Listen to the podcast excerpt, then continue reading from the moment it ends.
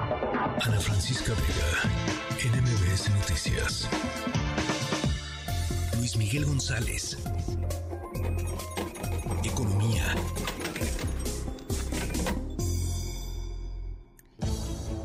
Luis Miguel González, buenas tardes.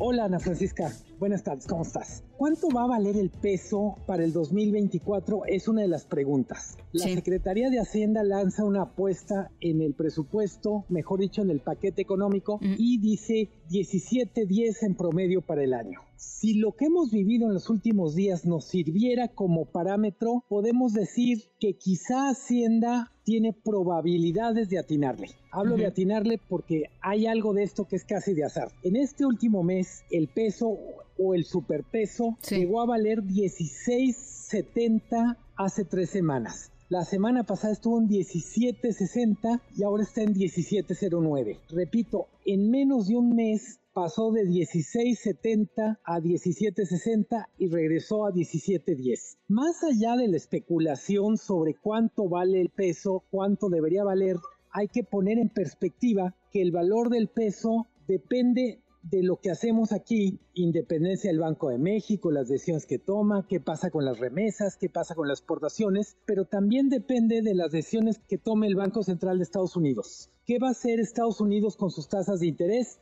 Es un factor que puede pegar al tipo de cambio. Y creo que no terminamos de decir el peso o el superpeso es una variable que afecta a la economía mexicana si está muy fuerte, ayuda a controlar la inflación, pero puede poner en problemas a algunos sectores exportadores. ¿Cuánto valdrá el peso? ¿Cuánto valdrá el superpeso? Lo único que podemos garantizar es que vamos a tener un peso moviéndose muchísimo, cuando menos es lo que parece si tomamos como referencia lo que ha ocurrido entre finales de agosto y las fiestas patrias. Ese es mi comentario, Ana Francisca.